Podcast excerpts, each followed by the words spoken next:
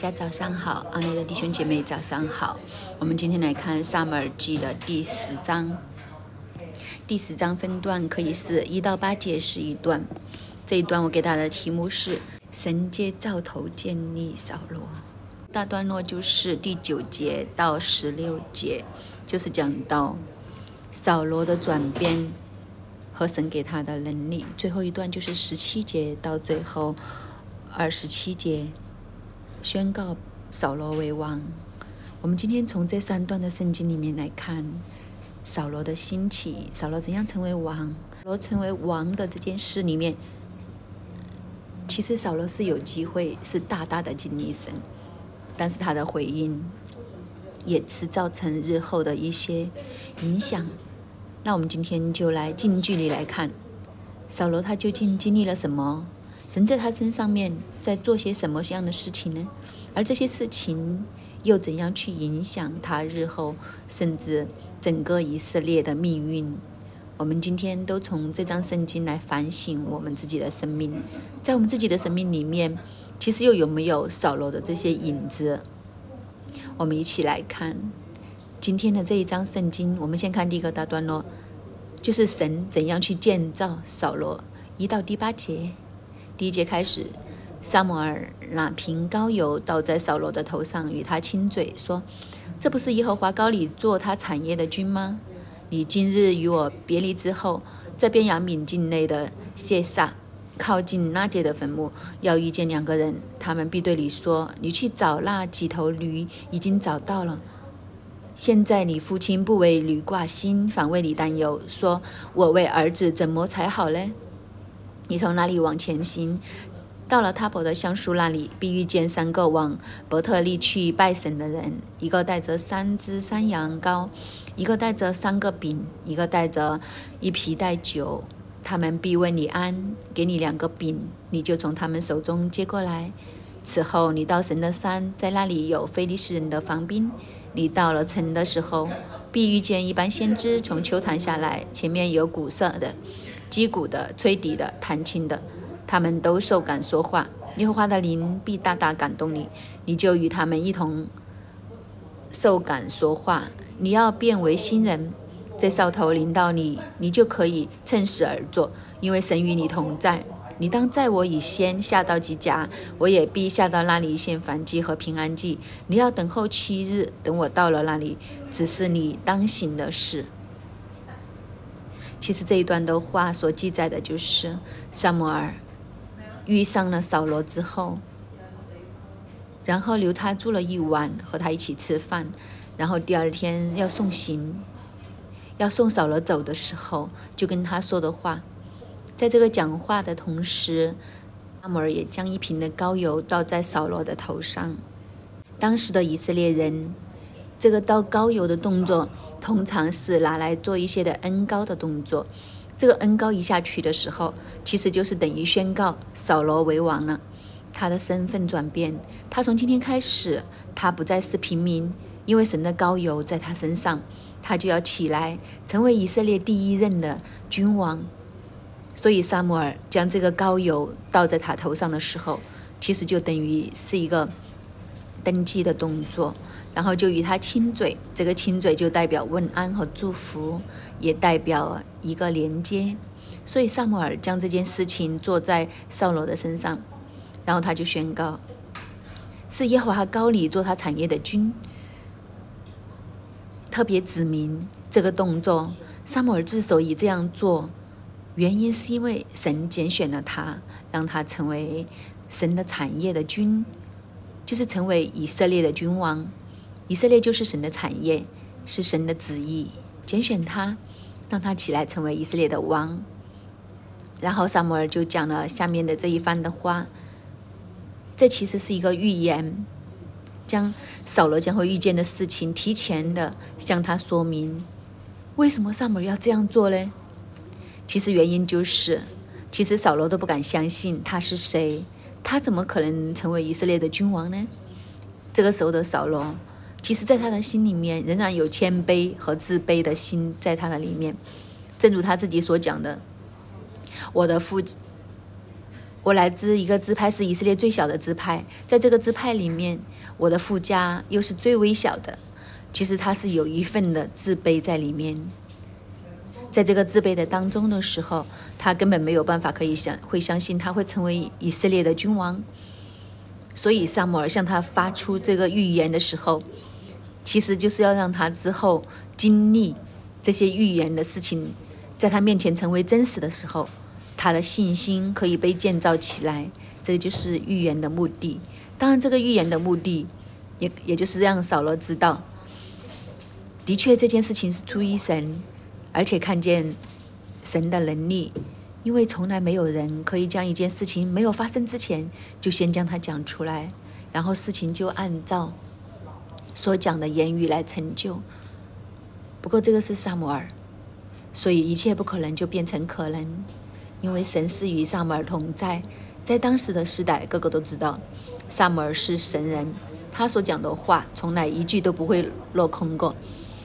所以萨摩尔就在这里向扫罗讲出他这几天会经历的事情。他说：“你今天与我离别之后，在贝亚敏的境内谢萨靠近那杰的坟墓，要遇见两个人，时间地点非常。”人物都经常的非常精准。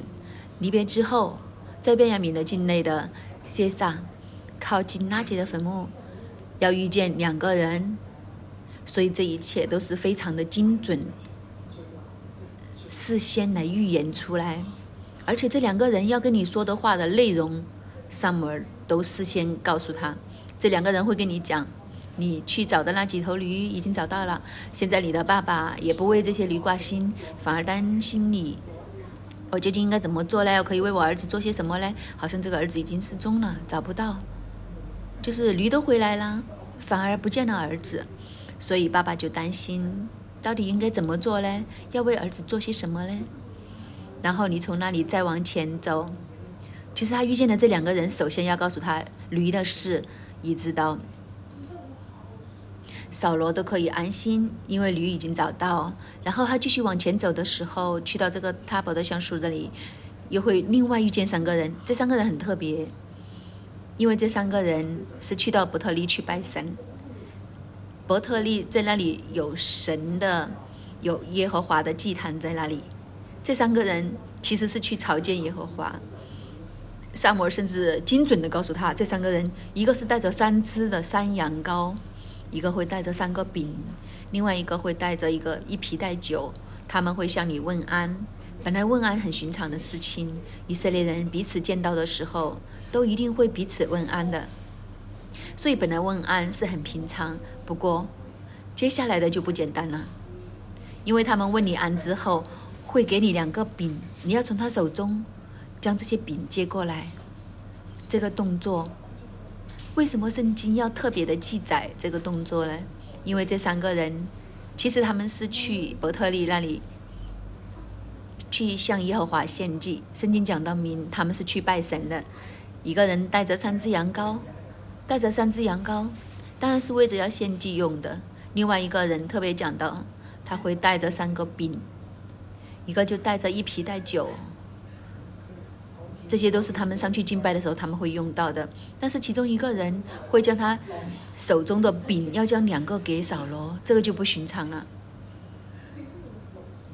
因为他特别记载到他们是去拜神，这个人带着三个饼，就是说这个带着三个饼的人，他带着三个饼其实是要去到耶和华面前将它献成摇祭，就是拿起来在神的面前摇一摇，作为一个摇祭来献上的。正常来讲，既然是要拿来做摇祭的饼，是绝对不会给人的。等于你有一笔奉献，你要奉献给神的时候，你不会突然间将它给某一个人，所以一定是要带到神的面前献上这个摇祭，而且是在以色列人的习惯里面，能够接受摇祭、可以享用摇祭，只有祭司，又或者是神所特别特别高丽的人。所以这是一个很不寻常的。这个人拿着三个饼的时候，正常来讲，他是绝对不会将两个饼交给扫罗的手中，除非他知道扫罗的身份特别，在耶和华是耶和华的受膏者，这样的情况之下才会有例外。否则的话，这三个饼是一定会带到神的面前，作为摇祭献上，而不会转移给其他人。但是萨姆尔的预言里面就讲到，你遇到这三个人当中，其中拿着三个饼的人，他竟然会将两个饼交在扫罗的手中，你就要跟他从他的手中接过来，就是你要受这个饼，就是说你受这个饼的时候，就代表扫罗都要承认自己的身份，他就已经成为了耶和华的受膏者了。所以这个也是一个印证，印证耶和华已经拣选了扫罗，扫罗的确成为了受膏者。所以，当你经历这件事情之后，你就会去到神的山那里，那里有菲利斯人的防兵。你到了城的时候，会遇到一班先知从秋坛下来。可能这帮人刚刚献完祭，在他们面前有鼓瑟的、敲击的、敲鼓的、吹琴的、弹琴的，他们都会受感说话，他们就会被圣灵充满，然后在这里受感说话，其实就是讲预言、讲方言之类的。耶和华的灵必大大的感动你，你就与他们一起一同受感受化，你要变为新人。在旧约的年代，这也是一个不可思议的事情，因为圣灵不是大规模的去降临在每一个人的身上，只有很独特的少数，要不然就是事实啦，要不然就是一些特别的神有特别拣选的人，圣灵才会降临在他们身上，然后他们才会受感说话。但是在这里，萨摩尔就告诉他：“你会遇到一般这样的人，这样的人，他们在祭坛那里下来的时候，一边弹琴，他们一边走一边赞美。你遇到他们的时候，你会被圣灵大大的充满。耶和华的灵必大大感动你。这个感动，原文的意思就是冲击，就是神的灵，圣灵会大大的冲击你。在这个冲击之下，你会受感说话，你会和这帮人一样。”来发预言，甚至讲方言。他说：“这个兆头就会临到你，你可以趁时而做，因为神与你同在。这些的兆头都会临到你的身上。我们特别留意第七节，这兆头临到你，你就可以趁时而做，因为神与你同在。究竟神萨姆尔在这里讲的趁时而做是什么呢？”我们倒回去看第五节，第五节说：“此后，你到神的山，那里有菲利斯人的防兵，那里有菲利斯人的防兵，就是菲利斯人有一个小小的军营在那里。中间就说神的灵会充满他，他会受感说话，然后你会变成一个新人，变成新人。英文的翻译就是，就是你会变成另外一个人。”好像焕然一新，变成另外一个人。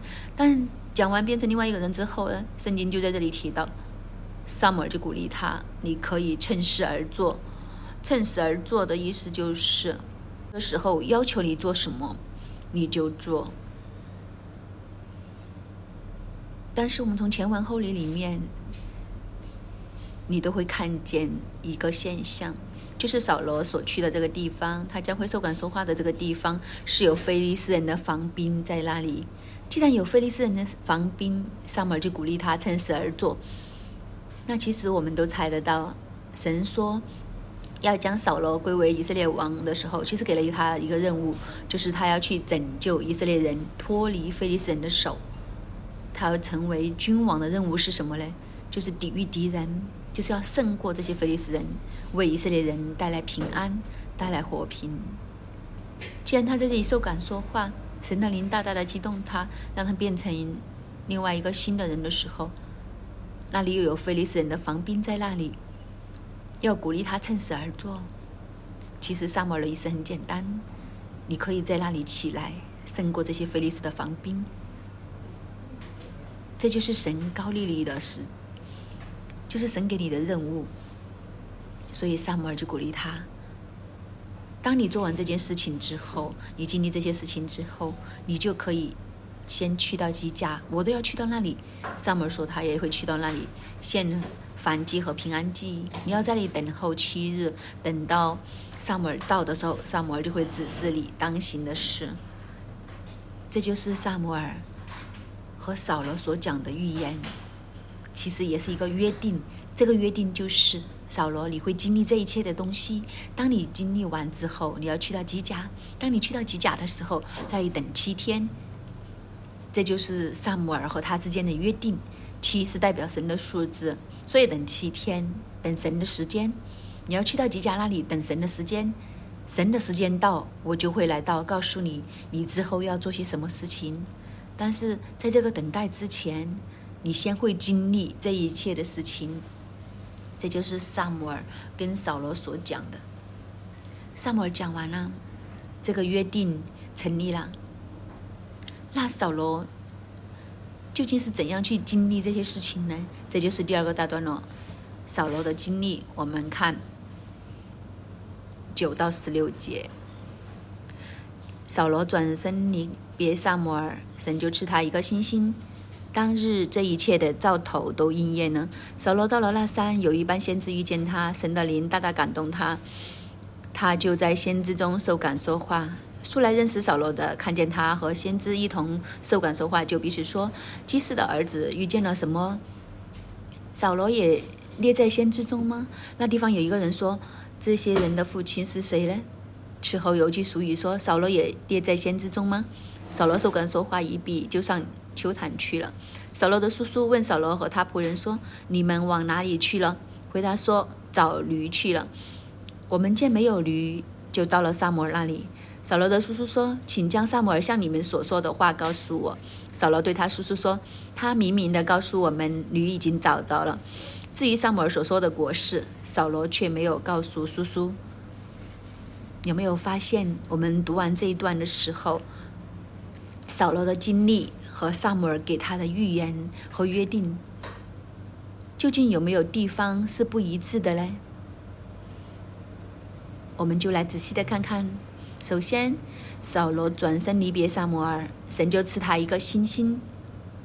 神赐给他一个星星，英文的翻译就是呃另外一个心给他。从前扫罗的心是一个怎样的心呢？从前扫罗的心是一个胆怯的心，是一个自卑的心，是一个比较胆小的。但是神给他一个新的心，就是神帮他加油加力。让他可以勇敢突破他心里面的恐惧，他现在已经没有那么害怕了。所以有一个新的心给他，有另外一个心，而且就是当那一天，这一切的兆头都应验了。其实萨摩尔和他预言有三个人，三个兆头。第一个兆头就是遇见两个人，告诉他驴找到了；第二个兆头就是有三个人，其中一给他两个饼；第三个兆头就是他会受感说话。所以这里所讲的一切的兆头都应验了。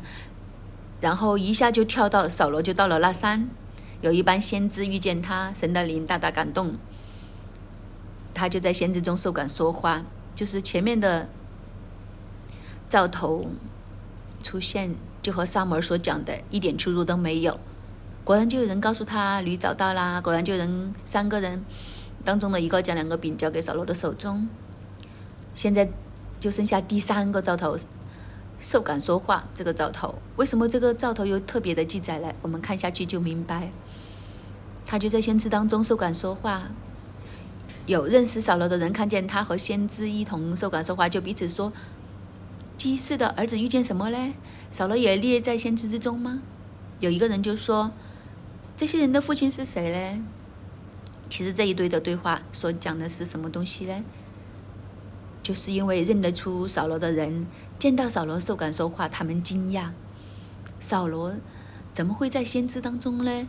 这个扫罗向来就是胆小怕事，比较懦弱，一天到晚都在爸爸身边。一个这样的人怎么会无端端的受感说话呢？所以他们有这个疑问发出，所以他们就好奇这个祭司的儿子究竟遇见了什么事呢？为什么和以往一反常态呢？他和这些先知走在一起，而且会受感说话呢？他受感说话，就是说耶和华的灵降在他的身上，那他一定是有奇遇的。所以其实大家都有一个期望，希望听他，他遇见什么事呢？所以他们就会说：“这个扫罗都列在先知之中吗？难道他都是先知当中的其中一位？”另外一个人就是问：“这个人的父亲是谁呢？为什么用这一句呢？”其实就是因为扫罗他不是属于立位之派，其他众先知可能都是同一个立位之派都不一定，所以他们就觉得很奇怪。这些人的父亲是谁呢？他是哪个支派的呢？为什么扫罗会和他们在一起呢？为什么他们全部都被圣灵充满，在这里受感说话呢？正常来讲，其他的人应该是立位人呐，但是这个扫罗又不是立位人，那他们究竟他们的爸爸是谁呢？是因为什么事情呢？其实就是发出一个这样的问题，他们就是很。疑惑不解，究竟扫罗遇上了什么事情？当然，这个问题发出很希望扫罗来回答他们的问题。但是十三节说，扫罗受感说话一闭，就上秋坛去了。扫罗受感说话之后呢，他就上头秋坛去了。也就变成以色列当中从此多了一句谚语，就是扫罗也列在先知中吗？这句话是其实拿来形容这个成语之后的意思是什么呢？就是形容那些人彻底的被改变，判若两人。所以以色列人就用这句话来代表判若两人，就是比如你现在和从前不同了，他们就会说你简直就是扫罗列在先知之中。就是拿来形容那个改变，但是这里有个特别的地方，就是十三节，扫罗受感说话一闭，就上球坛去了。他就上到球坛，然后就好像没有什么事情发生了，然后一跳就跳到十四节，扫罗的叔叔就问扫罗和他的仆人说：“你们去到哪里了？”当然，这个十四节他和叔叔的对话，应该就是扫罗已经回到他自己家里。所以原来扫罗受感说话之后，他上到秋坛，上完秋坛之后，他就回到家。回到家，他叔叔就问他发生了什么事，他就说他们去找驴，但是找不到，就遇到萨摩尔。叔叔就很好奇，你可不可以将萨摩尔跟你讲的话告诉我听？可能叔叔都收到风声，这个扫罗受感说话，所以叔叔都很想知道究竟你发生了什么事，你遇到一些什么样的奇遇呢？但是扫罗告诉他说，就是萨姆尔告诉我那些驴已经找到了，就是这么多了。至于萨姆尔和他讲的果实，他只字都不提，就隐藏了，就没有讲了。那这件事情就过去了。我们将这一段和前面那一段萨姆尔跟他所讲的话做一个对比的时候，你会发现当中有一件东西不见了。什么不见了呢？就是萨姆尔跟他说的时候，第六节，耶和华的灵必大大感动你，你就与他们一同受感说话。你要变为新人，就是当圣灵充满你，你受感说话之后，你要变成一个新的人，就是你要和之前不同。然后第七节就说，在兆头临到你，你就可以趁时而坐，因为神与你同在。这就是萨姆尔跟他的约定。但是后面这一段，我们看见萨姆尔受感说话之后，他只是上完秋坛之后就走了，然后什么事情都没有发生。他有没有变成一个新人呢？他有没有做一些不同的举动出来呢？那个地方是有菲利斯的防兵在那里。其实我想，萨姆尔的意思是说，当你这样受感说话，耶和华与你同在，圣灵的能力在你身上的时候，你要改变，成为一个新人，你要有一个新的作风，应该是什么呢？你趁着神的能力在你身上，耶和华与你同在的时候，你就去冲击菲利斯的防兵，可能是将这个军营去摧毁它。这样的话，整件事情就很不同了。为什么？因为你就为以色列。立下了一个大功，一个头功，你的身世就不一样，因为你真人就真的看见神是与你同在，你是耶和华的受膏者，可以为以色列人带来拯救，胜过这些非利士人。这本来是萨摩尔跟他所讲的约定，一个的剧本来鼓励他这样做，但是扫罗被圣灵充满，受感。说话之后，他并没有做这个动作，他只是上了秋坛之后就回家，然后跟叔叔的对话里面都不提他和萨姆尔之间的关于国家的一些大事的预言。第二个大段落，扫罗的经历就是这样来结束。我们看第三个大段落，十七节到二十七节，萨姆尔将百姓召集到米斯巴和耶和华那里，对他们说：“耶和华以色列的神如此说：我领你们以色列人出埃及，救你们脱离埃及人的手，又救你们脱离欺压你们各国之人的手。你们今日却厌弃了救你们脱离一切灾难的神，说：求你立一个王治理我们。现在你们应当按着支派宗族，都站在耶和华面前。”于是萨摩尔使以色列众支派前来，进前来自谦，就自出便雅悯支派来；又是便雅悯支派按着宗族进前来，就自出马特利族，从其中又自出基士的儿子扫罗。众人寻找他，却寻不着，就问耶和华说：“那人到这里来了没有？”耶和华说：“他藏在器皿中了。”众人就跑去。从那里领出他来，他站在百姓中间，身体比众民高过一头。萨母尔对众民说：“你们看耶和华所拣选的人，众民中有可比他的吗？”众民大声欢呼说：“愿王万岁！”萨母尔将国法对百姓说明，又记在书上，放在耶和华面前，然后遣散众民各回各家去了。扫罗往基比亚回家去了，有神感动的一群人跟随他，但有些匪徒说：“这人怎能救我们呢？”就藐视他，没有送他礼物。扫罗却不理会。萨姆尔就召集百姓来到米斯巴耶和华那里。当时他们正在米斯巴这里经历神从天上降下雷声，打杀败了非利士人，而且夺回一些土地。所以他们就再一次聚集在那个地方，这个地方可以说是很有神的恩高同在的地方。所以萨姆尔就在这个地方就跟他们说：“耶和华以色列的神如此说：我领你们以色列人出埃及，就是提为以以前的历史。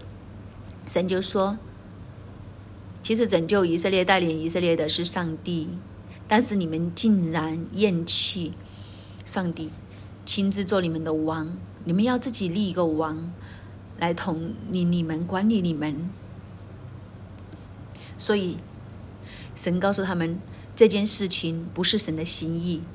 神也看得出，他们是要跟随世界的标准，要走世界的路，拒绝走神的路。但是神仍然有怜悯恩典，所以你们要按着各个支派宗族站在神的面前，来选出这个君王。其实这个动作。都是再一次要建造扫罗，让所有的以色列人无话可说。其实要帮他建立一个威信，所以中支派就出来，他们就求问耶和华，然后就开始自谦，就好像抽签一样。首先从支派开始，首先是便雅悯支派，就在便雅悯支派抽出马特利族。又从其中抽出基斯的儿子扫罗，经过几轮的抽签，就抽到就是扫罗。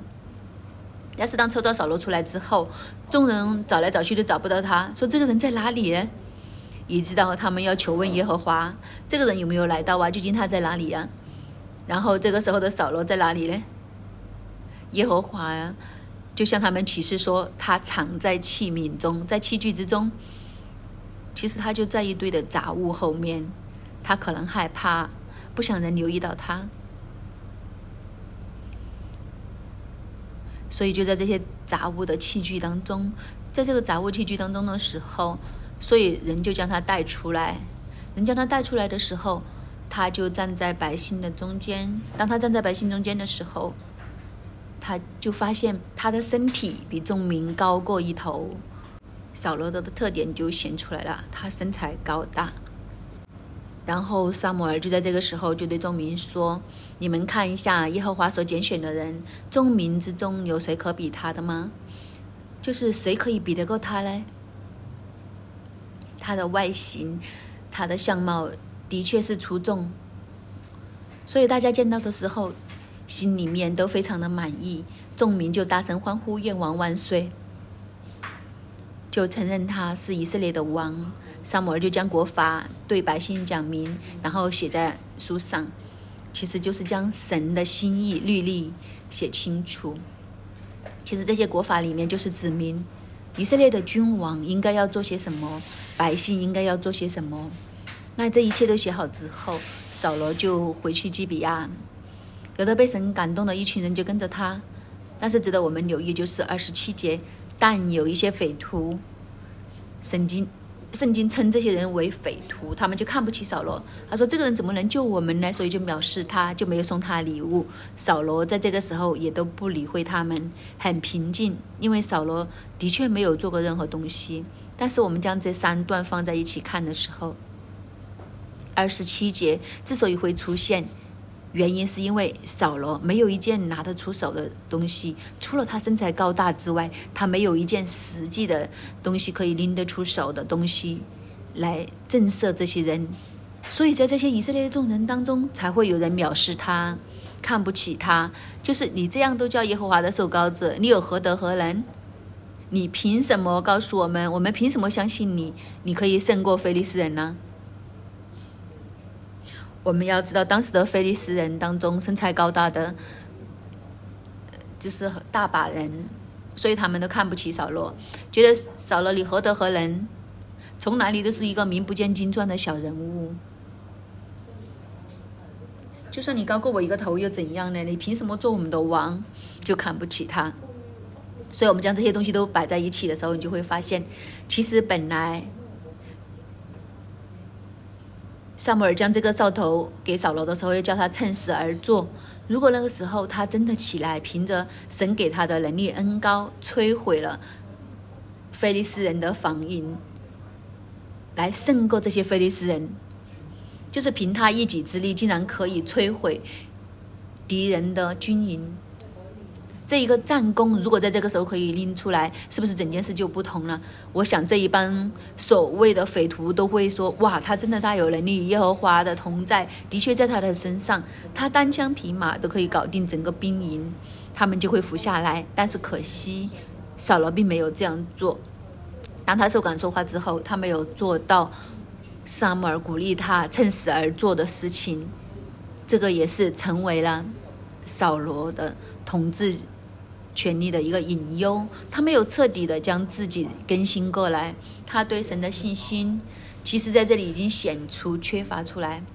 萨摩尔已经鼓励他，叫他趁势而做，神的灵在你的身上，给你一个新的心，你要成为一个新人，做一件不同的事情。但是他的信心没有跟上，以致他没有成就到一件这样的事情在当中，所以他没有一件事情可以拿得出来压得住所有的人。弟兄姐妹，这给我们今天的提醒，就是当我们知道神在我们的当中，神要做事的时候，我们要拿起我们的信心，我们要用信心做心事，我们要突破我们的恐惧，不是定睛在我们的软弱，不是定睛在我们的弱点上面，乃是要学习去定睛在神的身上。如果我们知道这是神要我们做的事情的时候，我们就要放胆凭信心做出来。这样的时候，那个恩高就在里面，我们都会成为一个新人。这个扫罗很可惜，就是他错过了这一份的恩高。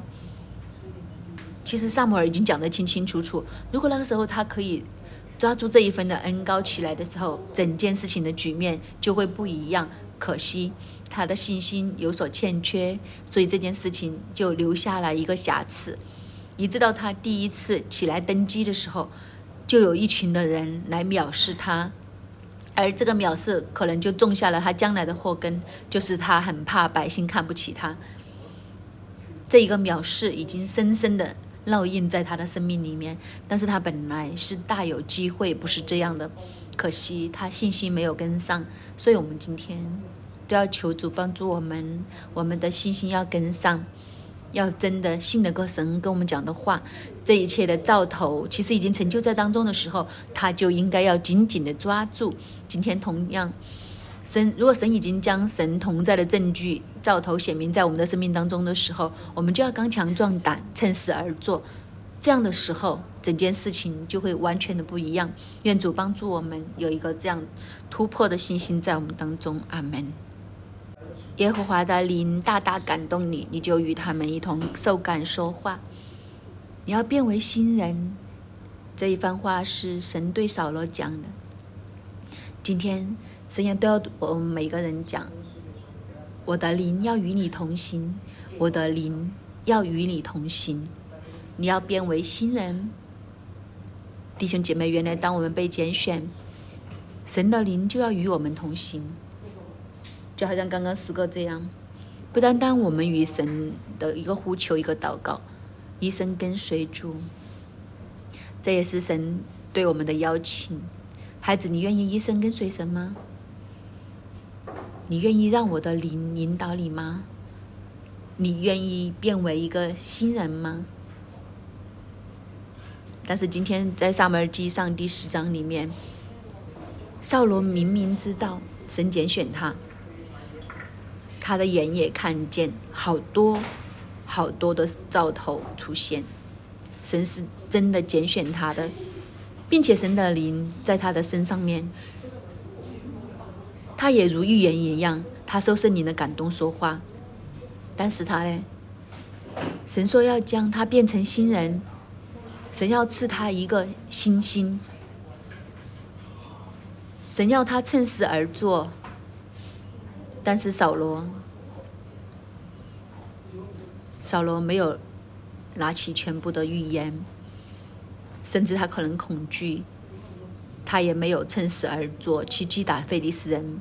今天在我们的生命里面，会不会都是一样？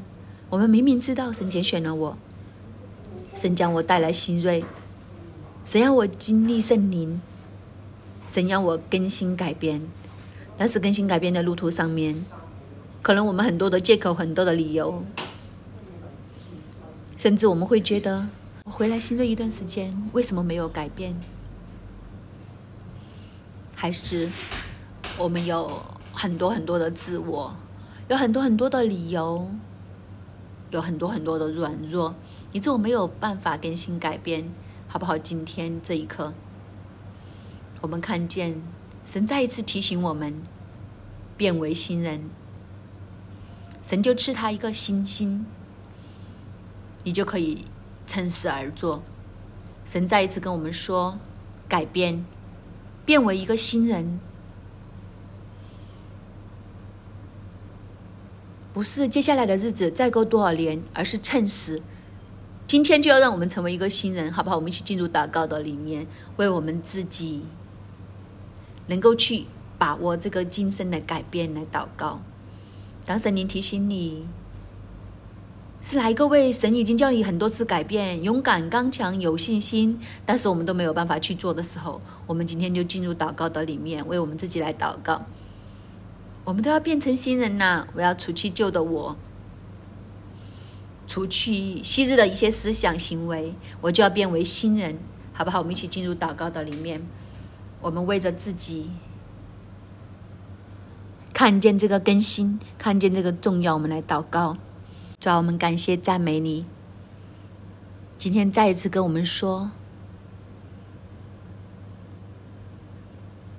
当被你圣灵感动的时候，其实我们就要变为一个新人，我们就要经历这一份更新。但是主要我来到你面前，我向你承认。我很软弱，明明知道有很多的为我需要更新改变，但是我却活在自己的老我当中，好像扫罗一样，活在自己的恐惧的里面，活在他自己的没有信心的当中，不肯做这个更新改变。做完圣灵已经大大的感动，但是我们都没有办法。主啊，求你今天再一次赐力量给我。再一次更新我的心，再一次让我看见，是的，我是可以更新改变的。我是要活出新人，我不要再活在老我的当中。特别是主啊，我向你承认，我没有这个力量的时候，圣灵求你加力给我，给我正视我的问题，不是环境影响我，而是我自己的原因。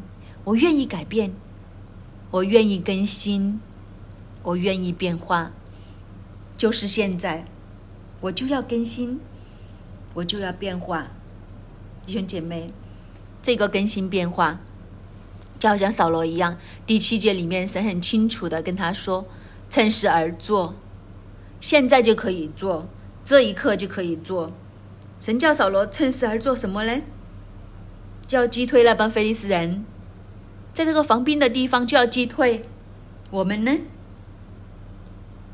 神今天圣灵跟我们讲什么？哪一件事现在要趁势而做的去改变呢？接下来夫妻营呐，应该说现在就是夫妻营呐，会不会在夫妻营的里面？夫妻关系就要趁势而做，马上改变，不是在等啊，就在营会的里面，我就要改变。会不会除了夫妻之外，亲子的关系，在一些老我的里面，好不好？这一刻，我们两个两个，我们来分享。神今天提醒你，有什么要趁势而做的精神变更新变化，我们就要不一样的，好不好？我们一起来分享。分享完之后，我们互相来祷告，然后彼此祝福，脱去旧人，成为新人，用这一份的信心。活出神给我们的命定，活出神定要给我们的祝福，好不好？我们分享分享完，我们记得一定要祷告。特别鼓励在夫妇营里面的弟兄姐妹，夫妇夫妻一起来互相分享、互相祷告。主啊，你听我们每一个的祷告。主啊，我们要趁势而做。趁势而做，主啊，求你将这一份更新改变的能力放在我们当中，主啊，拿走我们对更新改变的这一份恐惧，那一份的软弱无力。主啊，你给我们看见我们自己的问题，并且让我们知道我是被你拣选的，你看我为宝贵，只要我愿意更新。我就一定可以更新改变。主啊，求你将极大的信心，这一刻就放在我们每一个弟兄姐妹，包括孩子的里面。拿着这一份信心，胜过一切的恐惧，我就踏上了更新变化的路。我就知道，我必定有个新的生命，新的心。主啊，你听我们每一个的祷告，加力给我们每一个。摩尔记上十章第六、第七节，耶和华的灵必大大感动你，你就与他们一同受感说话。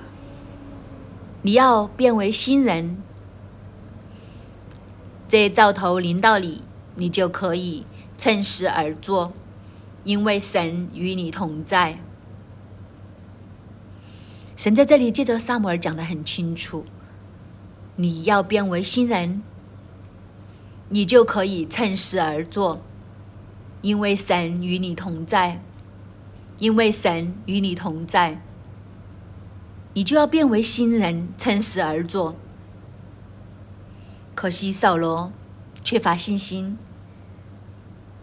他并没将自己更新变成新人，他没有将自己的眼目定睛在神与他同在，他仍然定睛在他的肉体上面的软弱不足。他还没有更新成为一个属灵的新人，仍然活在肉体当中，没有办法趁势而做，没有办法乘风而起。弟兄姐妹，愿扫罗的生命成为我们的借鉴。我们要起来，定睛在神的身上。既然神要我们做工，我们就甘心的摆上，让我们成为一个新人，为神趁势而做。愿这一份的恩高，今天就临到你和我的身上。我们一起来祷告，圣灵求你帮助我们，将信心放在我们的里面，开我们信心的眼睛。我们不再定睛在肉体上面，不再定睛在我们所没有、所惧怕的事情上面。主，我们要定睛在你的身上。既然你将兆头、将神迹、将启示放在我们面前的时候，就让我们用信心更新我们里面的灵。成为刚强、勇敢、合乎你用的器皿，成为圣洁、适合你用的器皿，让我们为你的国度趁势而作，以致你的荣耀、权柄、能力可以行在地上，如同行在天上。主求你这样恩高我们每一个，兴起我们每一个，使用我们每一个，让香港成为你的国、你的王权所领导的地方。主啊，你大大的帮助我们，听我们的祷告。奉耶稣基督的名，阿门。感谢主，我们今天的晨祷就到这里。愿主祝福大家。